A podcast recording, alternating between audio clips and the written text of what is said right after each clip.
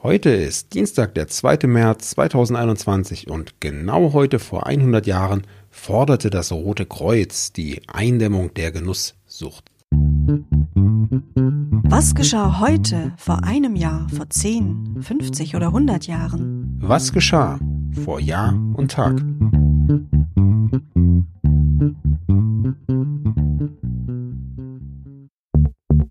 Vor einem Jahr. Am 2. März 2020 machte der Vatikan seine bisher gesperrten Aktenbestände zum Pontifikat von Papst Pius XII. für die Zeit während des Zweiten Weltkriegs ausgewählten Historikern zugänglich. Und die neuen Aktenfunde aus dem Vatikan zeigten, dass Papst Pius XII. ein wichtiges Schreiben der Amerikaner über die Gräueltaten im Holocaust entgegen eigener Angaben kannte. Vor zehn Jahren.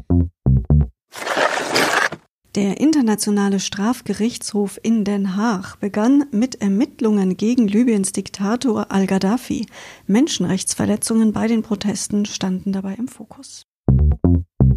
Am gleichen Tag erschoss ein 21-Jähriger am Flughafen Frankfurt Main zwei US-Soldaten der United States Air Force und verletzte zwei weitere schwer.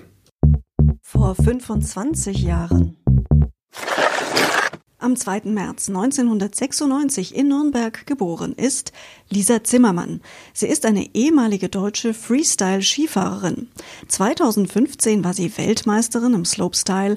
Sie gehörte der Nationalmannschaft des Deutschen Skiverbandes im Freestyle an.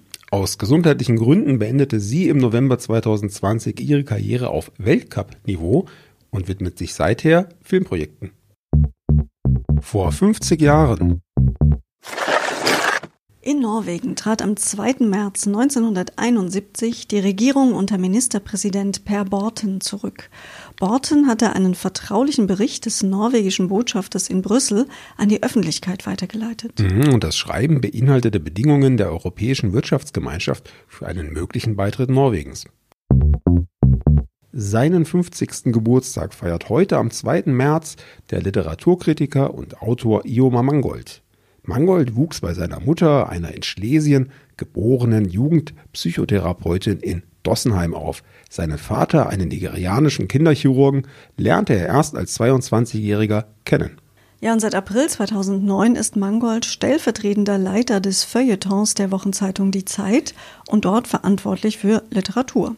Einige von euch kennen ihn vielleicht auch als Moderator der ZDF-Literatursendung Die Vorleser, die 2009 bis 2010 lief. Seit 2013 gehört er zum Moderatorenteam der Literatursendung Lesenswert des SWR-Fernsehens. Herzlichen Glückwunsch. Vor 75 Jahren.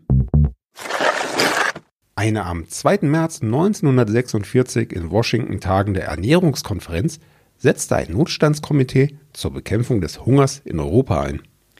Vertreter aus 21 Staaten waren beteiligt. Vorsitzender des Komitees wurde der ehemalige US-Präsident Hoover. Vor 100 Jahren. Also Sebastian, was hat es mit der Eindämmung der Genusssucht denn genau auf sich? Ja, Grund war die seit dem Weltkrieg anhaltende Knappheit vieler Grundnahrungsmittel und deshalb richtete der Vorstand des Roten Kreuzes am 2. März 1921 ein Schreiben an Reichspräsident Friedrich Ebert, in dem eine Eindämmung der Genusssucht gefordert wurde. Sollte also heißen, wenn schon nicht genug Brot da ist, dann sollen die Reichen bitte auch keinen Kuchen essen.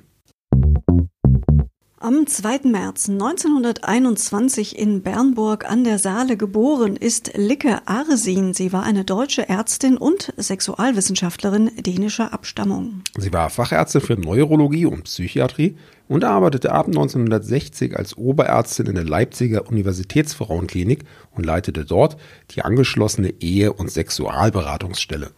1964 wurde sie außerordentliche Professorin an der Universität Leipzig und erhielt 1969 hier eine Professur für Neurologie und Psychiatrie. 1990 gehörte sie zu den Mitbegründern von Pro Familia Sachsen. Im gleichen Jahr gründete sie eine der ersten transsexuellen Beratungsstellen in der DDR, nachdem sie sich beruflich schon seit den 70er Jahren mit der Betreuung und Beratung von Transsexuellen befasst hatte. Ja, und von ihr sind über 200 wissenschaftliche und populärwissenschaftliche Arbeiten und Beiträge auf dem Gebiet der Sexualwissenschaft erschienen.